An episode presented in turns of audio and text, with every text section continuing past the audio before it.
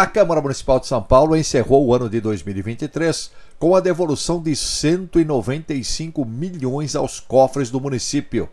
São recursos que integravam o orçamento da Câmara, mas que foram economizados por meio de medidas como revisão de contratos e cancelamento de compras.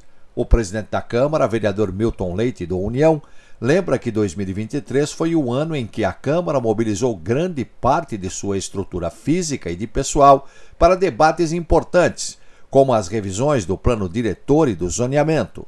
Foram mais de 90 audiências públicas, só nessas duas discussões, muitas delas nos bairros.